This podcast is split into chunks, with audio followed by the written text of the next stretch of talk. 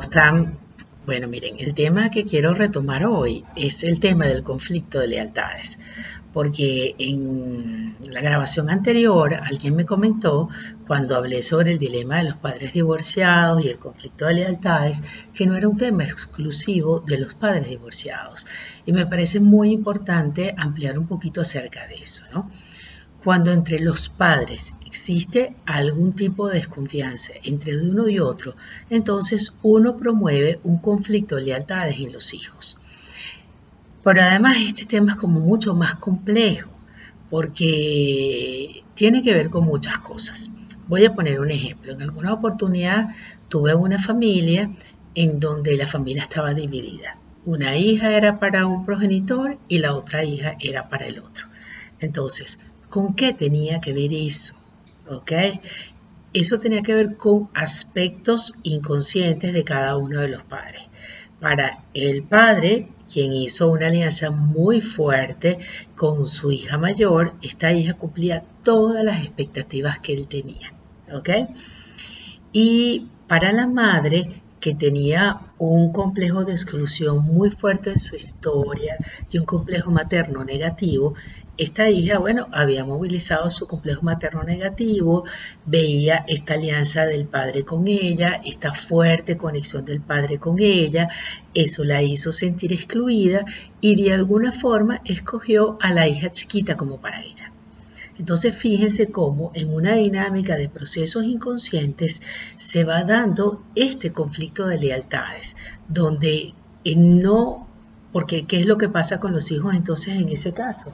En ese caso, entonces, yo tengo que ser leal a mi padre o a mi madre que de alguna forma me ha escogido, tiene una preferencia conmigo y amar al otro me puede generar como cierto sentimiento de culpa, pero al mismo tiempo tengo un gran deseo de amar al otro. En otra oportunidad tuve un paciente adolescente que amaba muchísimo a su mamá y a su papá, a los dos. Pero cuando ocurre el divorcio, él tenía más o menos 14, 15 años, entonces para él era riquísimo pasar los fines de semana con su papá porque eran unos fines de semana muy divertidos y él entraba en conflicto de lealtades, porque sentía entonces que dejaba a la mamá, que las la mamá se sentía sola, que la mamá sentía celo, que la mamá creía que él no quería estar con ella, pero no era así, no era que él no quería estar con ella, es que irse el fin de semana con papá era mucho más atractivo. Pero entonces toda esta situación va generando un conflicto a los hijos. Voy a poner hasta mi propio ejemplo. Mis padres se divorciaron cuando yo tenía 8 años. Eh, divorcio bueno, con, sus conflictos yo no diría que los más difíciles de todos, pero mi papá vivía en el interior del país y nosotros siempre queríamos pasar la Navidad con él. Y mi mamá sentía de alguna forma que nosotros la abandonábamos cuando nos íbamos a pasar la Navidad con él o cuando mi papá llegaba a la casa a visitarnos en la tarde y bajábamos los cuatro corriendo la escalera para saludar a mi papá, que era una persona muy cariñosa y mi mamá era muy especial, pero no era cariñosa, entonces ella decía, ya viene con su teatro. Entonces ella nos generaba como un conflicto de lealtades porque queríamos estar con él, pero teníamos una duda muy grande si íbamos o no íbamos con él. Pero además el divorcio... Eh, Muchas veces, eh, como les expliqué las otras veces, ¿no? Los divorcios están asociados a veces a temas de infidelidad. Y entonces no solamente es la madre la que a veces genera este conflicto de lealtades para los hijos, también el padre.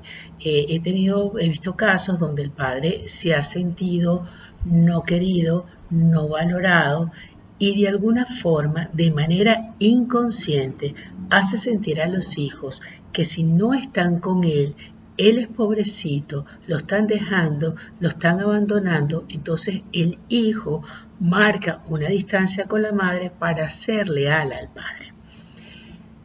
A veces, por ejemplo, estamos casados y tenemos conflicto en las relaciones de pareja y entonces le contamos a nuestros hijos los problemas que tenemos con nuestra pareja. Eso sobre todo se hace con los hijos mayores o con el hijo que de alguna forma se ha parentalizado.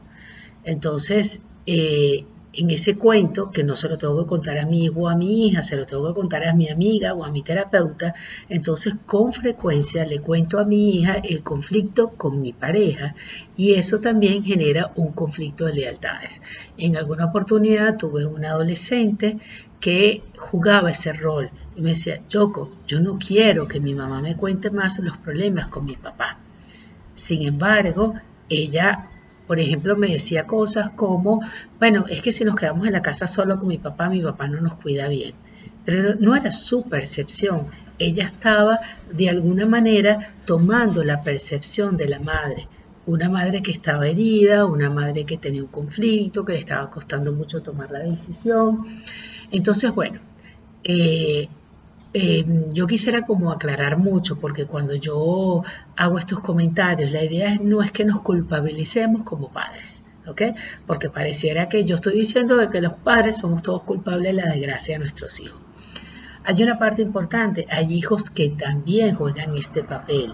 Quiero decir, hay hijos que de verdad están todo el tiempo pidiendo información, metiéndose, no se salen de la situación y también juegan este rol y, y hacen difícil para uno llegar a decir, no, hasta aquí es, no te metas en este problema y también nos invitan a esa situación.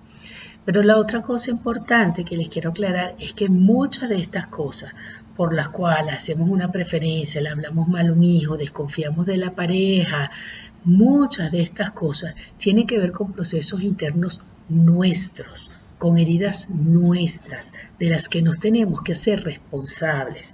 Entonces, en la medida que yo revise mi herida, eso va a ser mucho más fácil.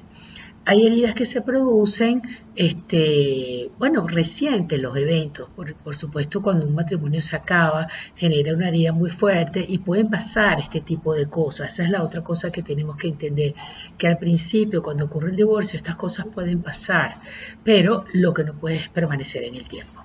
Si al principio yo de alguna forma se me sale y hablo mal de mi marido delante de mis hijos, si mis hijos me, ven llorar porque hablé con su papá y me quedé triste, esto puede pasar.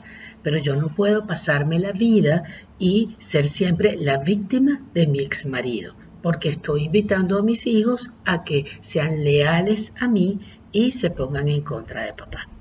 Muchas gracias.